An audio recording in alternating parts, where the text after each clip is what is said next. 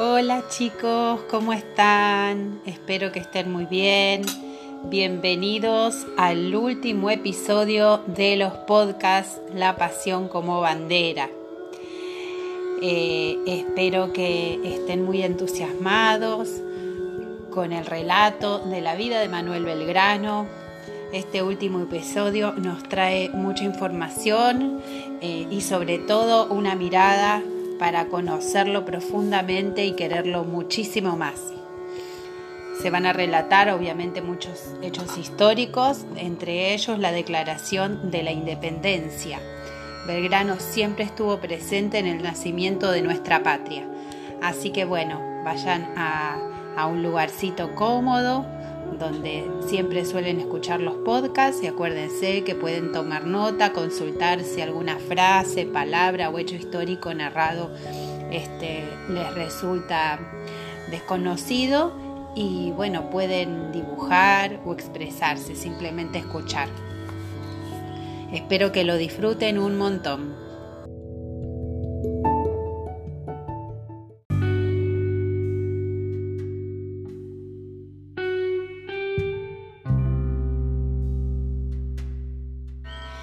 Capítulo 22 De Europa a Tucumán Nadie halló pruebas en su contra, de modo que Manuel fue sobreseído de todos los cargos. Liberado de los problemas judiciales, ahora lo que más le preocupaba era su salud. El paludismo que había contraído durante las batallas lo postraba por la fiebre cada tres días el tratamiento recetado por el médico de origen escocés Joseph Reader le salvó la vida. Todavía convaleciente, pero sin posibilidades de negarse, debió aceptar que el gobierno lo designara junto a Bernardino Rivadavia para llevar adelante gestiones diplomáticas en Europa. Fernando VII había recuperado el trono de España tras la abdicación de Napoleón, la situación en el viejo continente había cambiado y se hacía necesario que el nuevo gobierno rioplatense fuera reconocido. Manuel tenía experiencia en relaciones exteriores, hablaba con fluidez varios idiomas y podía moverse con cierta naturalidad en Europa. Era sin dudas una persona idónea para la misión.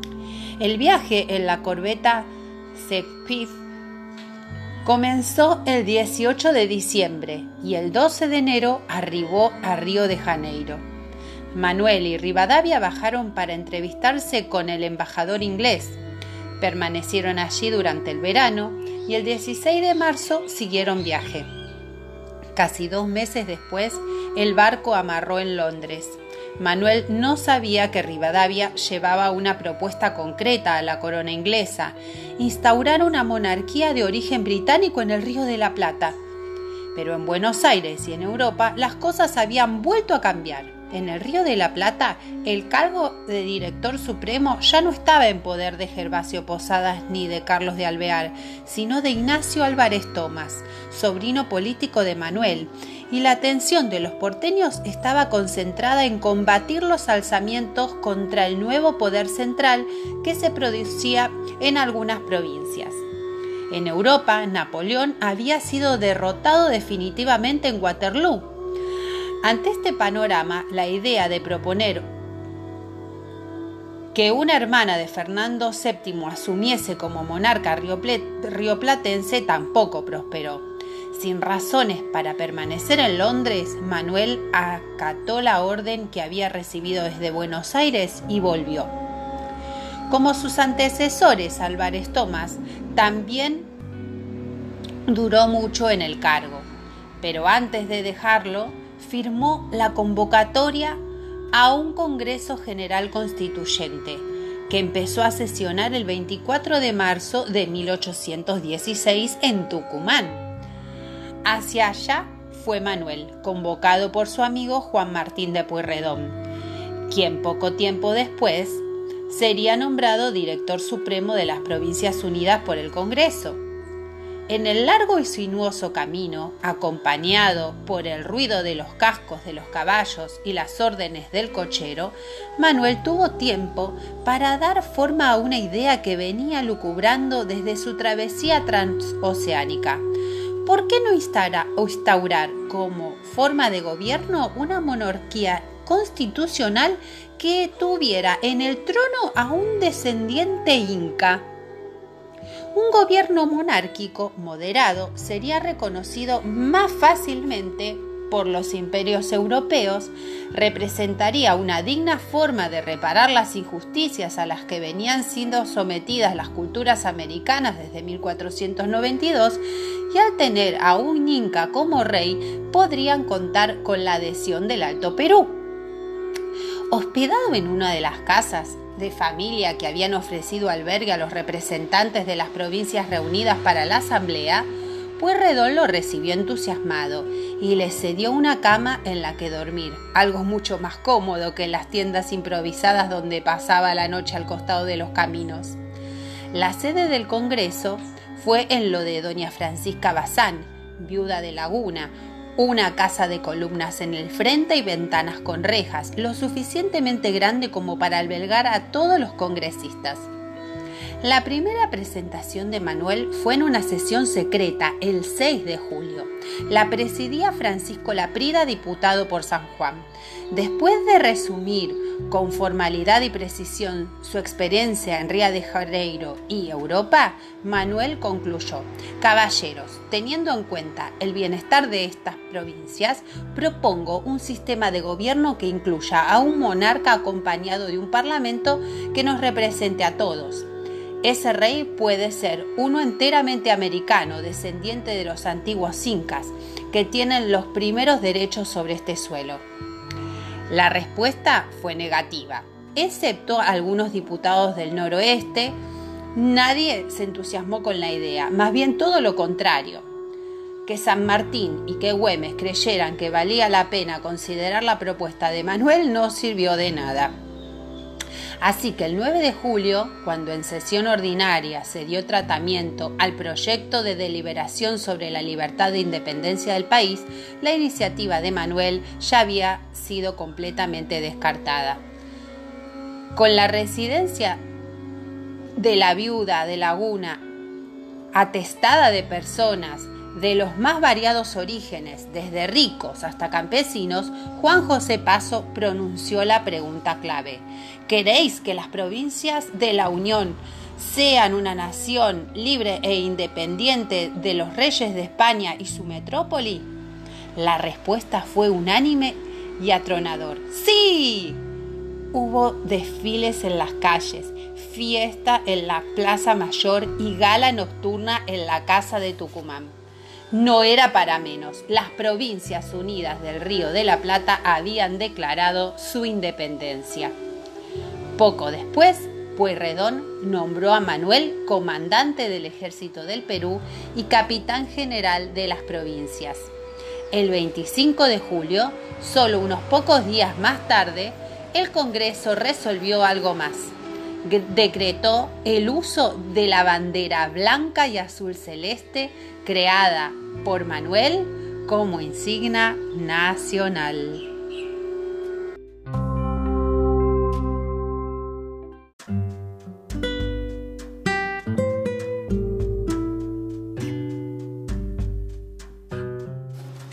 Capítulo 23. La jura. Soldados, una nueva bandera del ejército os presento, para que reconociéndola sepáis que ella ha de ser vuestra guía y punto de reunión.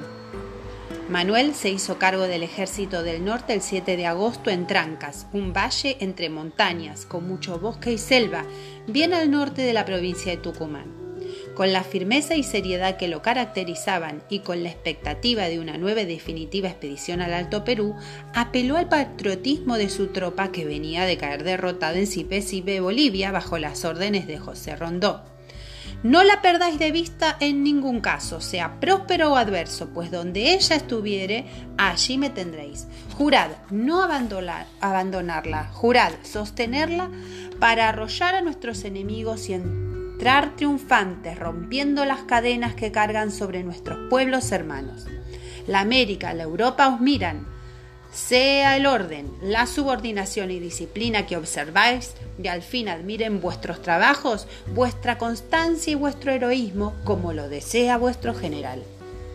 en su calidad de comandante, ordenó que todos los cuerpos se alojasen en la ciudadela, una fortificación rústica ubicada a no muchas leguas del centro de San Miguel de Tucumán, que San Martín había mandado construir cuatro, años antes. Manuel también se instaló allí, en una casita para nada ostentosa, hecha especialmente para él. Si bien podría haberse hospedado en alguna casa de familia, optó por quedarse con sus hombres. Encomendó la custodia de la frontera norte a Martín Miguel de Güemes, gobernador de Salta y líder de un valiente ejército de gauchos que garantizaba que los realistas no avanzarían desde el Alto Perú. Güemes era mal visto por Buenos Aires, que desconfiaba del salteño como de todo caudillo provincial, pero se hizo amigo de Belgrano. De alguna manera, Manuel también, también había encendido en los hombres humildes de las provincias del norte, en los gauchos de Güemes, la llama del deseo de libertad esa llama que Belgrano vio en Juana Azurduy, a quien nombró teniente coronel, un cargo militar por entonces completamente inusual para una mujer y que le fue otorgado por su desempeño en las guerras por la independencia. En testimonio de la gran satisfacción que han merecido de nuestro supremo gobierno las acciones heroicas para nada comunes a su sexo, con que usted ha probado su adhesión a la santa causa que defendemos. El mensaje firmado en calidad de capitán general de las provincias de Córdoba, La Rioja, Catamarca, Tucumán, Santiago del Estero, Salta y Jujuy, no fue lo único que Juan Azurdur recibió de Belgrano. Él le entregó además su propio sable, como una forma de reconocer el valor y la lucha de esta increíble mujer, hija de un criollo y de un indígena, que se transformó en referente de los combates por la emancipación en el altiplano.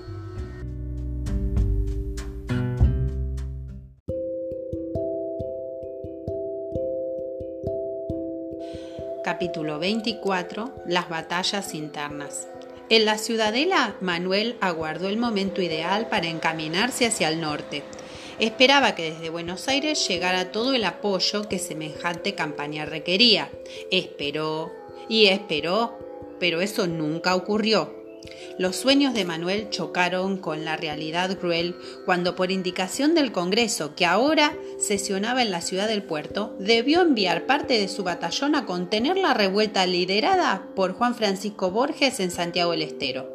Los santiagueños se habían declarado pueblo libre y ni Tucumán ni Buenos Aires estaban dispuestas a tolerarlo. El Congreso dictaminó fusilar a Borges. Manuel, que había mandado que se cumpliera la orden, a poco de haberla impartido se arrepintió e indultó al caudillo santiagueño. Lamentablemente llegó tarde. Para 1819 la conquista del Alto Perú había sido abandonada como plan. Manuel comprendió que más allá de sus intenciones, el ejército de 2.500 hombres que con gran esfuerzo había logrado recuperar ya no tenía por misión echar al enemigo de ese territorio, sino la represión de las sublevaciones provocadas por el cada vez menos federal gobierno porteño.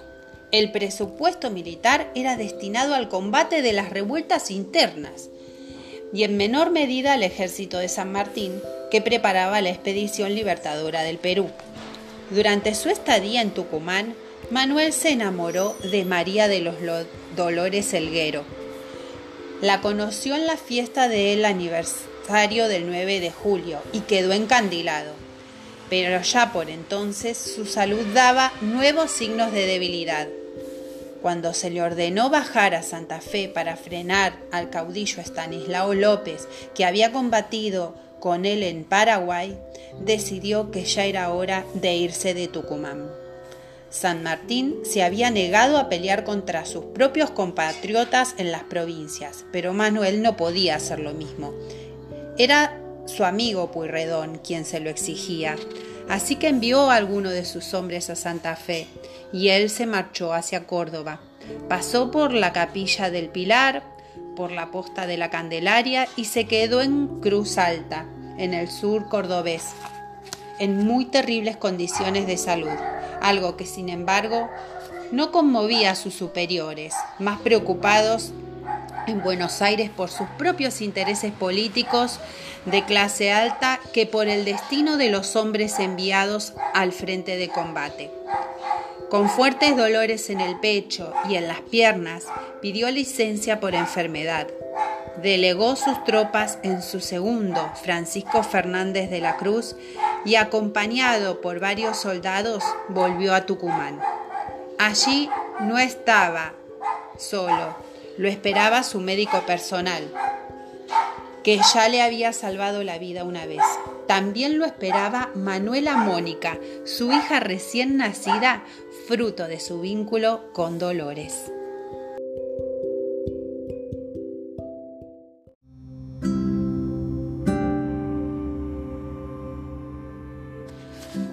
Capítulo 25 El regreso final.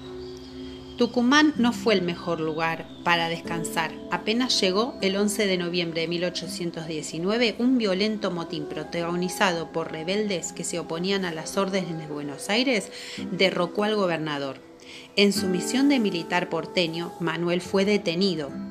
Lo fueron a buscar a su casita en la Ciudadela, donde había vuelto a instalarse. Como estaba en cama, los líderes de la revuelta se condolieron y a pedido del médico aceptaron no encadenarlo. El médico ya sabía que lo que le estaba acabando con la salud de Manuel no era ni la sífilis ni el paludismo que había contraído en 1813, sino la hidropesía que le impedía moverse y hasta respirar. Pasaron pocos días y el gobernador fue restituido en su cargo, pero con una condición, desconocer las órdenes que llegasen desde Buenos Aires.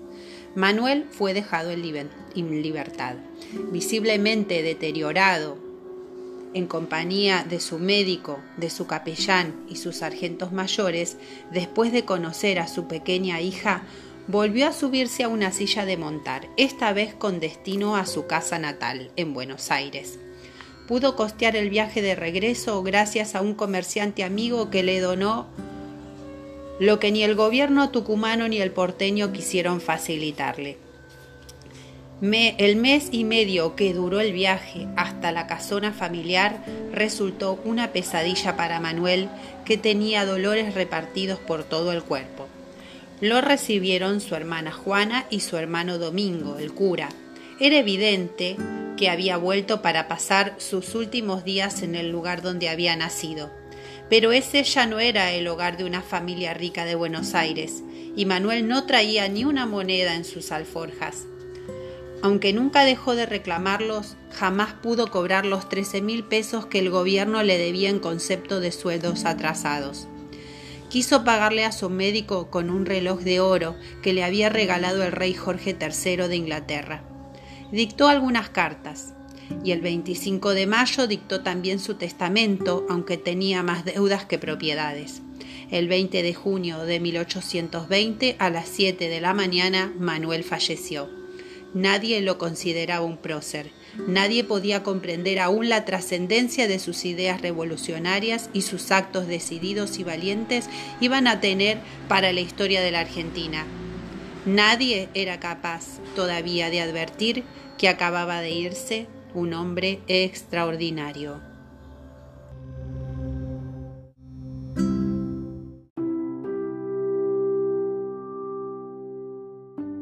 Bueno chicos, hemos llegado al final. Este último episodio realmente es emocionante. Hemos participado de la primer jura formal y ahora sí autorizada y reconocida por todas las autoridades de nuestra patria hacia la bandera, también hemos conocido su vínculo y su relación, el reconocimiento hacia las mujeres en la figura de Juana Zurduy y también su humildad eh, en sus últimos momentos de vida.